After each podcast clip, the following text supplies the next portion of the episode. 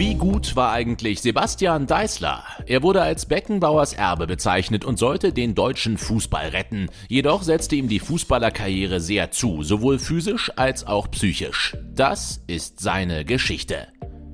Sebastian Toni Deißler wurde am 5. Januar 1980 in Lörrach geboren und begann seine Karriere beim örtlichen FV Tumringen. Nach einer Phase bei der TuS Lörrach-Stetten und dem FV Lörrach verschlug es Deißler 1995 in die Jugendabteilung von Borussia Mönchengladbach. Hier bildete er zusammen mit aufstrebenden Talenten wie Marcel Ketteler, Marco Villa und Robert Enke ein Viererteam, das dazu bestimmt war, das Grundgerüst für eine neue, vielversprechende Gladbacher Mannschaft zu bilden. Am 8. September 1998 wurde er beim Heimspiel gegen Eintracht Frankfurt eingewechselt und begann seine Karriere auf höchstem Niveau.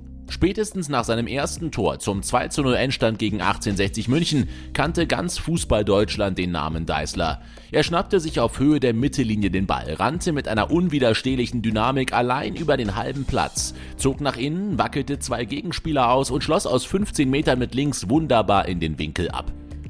Dieses Tor löste eine wahre Medieneuphorie aus. Er wurde fortan mit der Club-Ikone, dem früheren Weltstar Günther Netzer, verglichen. Der Ball schlug an derselben Stelle ein wie Netzers 2 zu 1 im Pokalfinale gegen Köln 1973. Aufgrund solcher Vergleiche wurde der schmächtige Junge innerhalb weniger Tage zum Retter des deutschen Fußballs ausgerufen, was ihn enorm unter Druck setzte. Sie fingen an, mir etwas überzustülpen, von dem ich erst nicht genau wusste, was, so Deißler später. Nachdem die Fohlen abgestiegen waren, wechselte er im Sommer 1999 trotz lukrativerer Angebote zu Hertha BSC Berlin. Bayern, Leverkusen und Dortmund wollten ihn ebenfalls genauso wie internationale Vereine, etwa Real Madrid, der FC Barcelona und AC Mailand waren an ihm dran. Die aufstrebende Hertha aber hatte sich im zweiten Jahr nach dem Wiederaufstieg auch für die Champions League qualifiziert. In Berlin sollte Deißler das Spiel dirigieren. Bei seinem Bundesliga-Debüt am 15. August konnte man Hansa Rostock mit 5 zu 2 schlagen, auch dank eines Tors und eines Assists des Ex-Gladbachers. In Berlin entstand ein richtiger Deißler-Hype.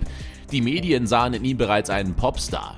Sie tauften ihn auf den Namen Basti Fantasti, was er niemals sein wollte. Plötzlich hatte ich ein Medienstar zu sein, dessen Privatleben in die Öffentlichkeit gezogen wurde. Das wollte und konnte ich aber nie erfüllen. Doch auf dem Platz ließ sich der Kreativspieler derweil nichts anmerken. Beim Training hat man überhaupt nicht mitbekommen, dass er sich irgendwie überfordert gefühlt hat, sagte sein damaliger Trainer Jürgen Röber. Sportlich gesehen läuft es für den Teenager. Im frühen Jahr 2000 erhält er seine erste Einladung in die Nationalmannschaft und läuft das erste Mal in einem Testspiel gegen die Niederlande auf. Unter der Leitung des Nationaltrainers Erich Rebeck wird er 2000 in den Kader für die Europameisterschaft berufen, bei der die deutsche Mannschaft bereits in der Vorrunde ausscheidet. In den Jahren des Umbruchs unter Rebecks Nachfolger Rudi Völler entwickelt sich Deißler zu einer Schlüsselfigur. Zurück in Berlin kann Deißler 2001 den Ligapokal gewinnen und entwickelt sich immer mehr zum Superstar der Bundesliga. Ich habe nie einen besseren Spieler als Sebastian trainiert, das war unfassbar. Er hatte alles, Schnelligkeit, Sprungkraft ohne Ende und Technik sowieso. Und dazu diesen rechten Fuß, schwärmte Trainer Röber.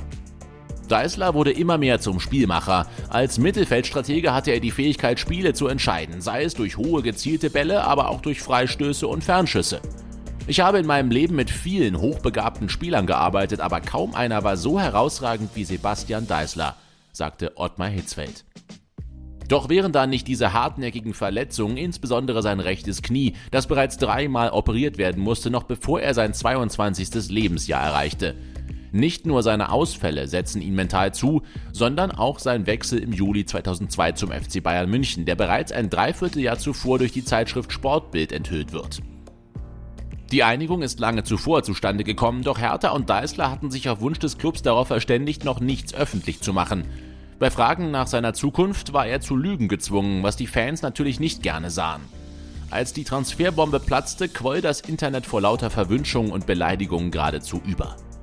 Nach 23 Torbeteiligungen in 82 Einsätzen war er innerhalb weniger Stunden in der Hauptstadt vom umjubelten Hoffnungsträger zum gehassten Verräter geworden. Das ist es, was mir den Fußball versaut hat. Das war mein Genickschuss, erzählte er. Nachdem Deißler nicht nur die WM 2002 verpasste, sondern auch die gesamte Hinrunde 2002-2003 ausgefallen war, baute ihn Ottmar Hitzfeld, der ebenfalls aus Lörrach stammte, behutsam auf. Deißler fand zu seiner Form und holte am Ende der Saison das Double. Doch dann der nächste Rückschlag. Im November 2003 begab sich Deißler wegen Depressionen in stationäre Behandlung im Münchner Max-Planck-Institut für Psychiatrie. Zuvor öffnete er sich Uli Hoeneß. Ich kann nicht mehr, ich bin fertig, ich brauche Hilfe. Die Reaktionen der Öffentlichkeit reichten von betroffen bis fassungslos, teilweise sogar schockiert. Vor allem, weil Deislers Leistungen auf dem Platz nicht die geringsten Indizien lieferten. Die Therapie schlug an und er stand nach einem halben Jahr wieder auf dem Platz. Für die EM 2004 reichte es aber nicht. Ich hatte ein Gespräch mit Rudi Völler, wir haben entschieden, dass ich nicht mit zur EM fahre, klärte Deißler auf. Aber so richtig kam Deißler nicht mehr in die Spur, zu sehr setzte ihm seine Krankheit zu. Einen schweren Rückschlag erlitt er am 18. Oktober 2004. Mit seiner Rolle als Ergänzungsspieler kam der 24-Jährige nicht zurecht. Dabei wollte Trainer Felix Magath ihn nur schützen. Es ist schade, dass ich nicht verhindern konnte, dass er in eine solche Drucksituation gekommen ist. Es wäre von Anfang an wichtig gewesen, dass er Zeit bekommt, um sich zu stabilisieren, sagte Magath. 2005 beim Confed Cup im eigenen Land gehörte Deißler dann aber wieder zum Kader der DFB-Auswahl, zählte ab dem zweiten Spiel sogar zum Stammpersonal. Die Ängste sind weg, versicherte Deißler seinerzeit, der sich wieder zurückgekämpft hatte. Es folgte für ihn eine gute Hinrunde in der Saison 2005-2006. Für die anstehende WM war er fest eingeplant. Er gab zu, bereits an einen Rücktritt gedacht zu haben. Aber der Verein, allen voran Uli Hoeneß, hat mir Mut gemacht, stand immer hinter mir. Zudem versicherte Deißler, dass er sich mental gut fühle. Doch Mitte März, wenige Wochen vorm Turnierstart, zog sich Deißler erneut eine Verletzung zu. Knorpelabsprengung im rechten Knie, monatelange Pause. Auch wenn er nach der WM das x-te Comeback schaffte, ist ein halbes Jahr später Schluss. Im Trainingslager in Dubai hat er sich wie so oft zuvor Hoeneß anvertraut. Am letzten Abend vor der Abreise sprechen sie bis spät in die Nacht. Kurz nach der Rückkehr nach München kommt es dann zu einer Pressekonferenz, auf der er sein Karriereende bekannt gibt. Wenn es zur Qual wird, und das war es in letzter Zeit, muss ich einfach entscheiden. Und das habe ich getan. Mit 27 Jahren zieht der wohl begabteste deutsche Spieler seiner Generation einen Schlussstrich unter den Profifußball. In seiner Zeit bei den Bayern kam er in 90 Einsätzen auf 13 Tore und gewann dreimal das Double sowie 2005 den Ligapokal. Nach seinem Rücktritt verschwand er komplett aus der Öffentlichkeit, lebt heute zurückgezogen in Freiburg. Zu früheren Weggefährten wie Hoeneß oder Hitzfeld brach er fast alle Kontakte ab. Wenige Jahre später erschien seine Biografie Sebastian Deißler zurück ins Leben. Jetzt seid ihr gefragt, was sagt ihr zu Sebastian Deißler? Wie gut wäre er ohne seine Verletzungen geworden? Hätte er den deutschen Fußball retten können? Schreibt uns gerne eure Meinung in die Kommentare und vergesst nicht, das Video zu liken und den Sport1-Kanal zu abonnieren.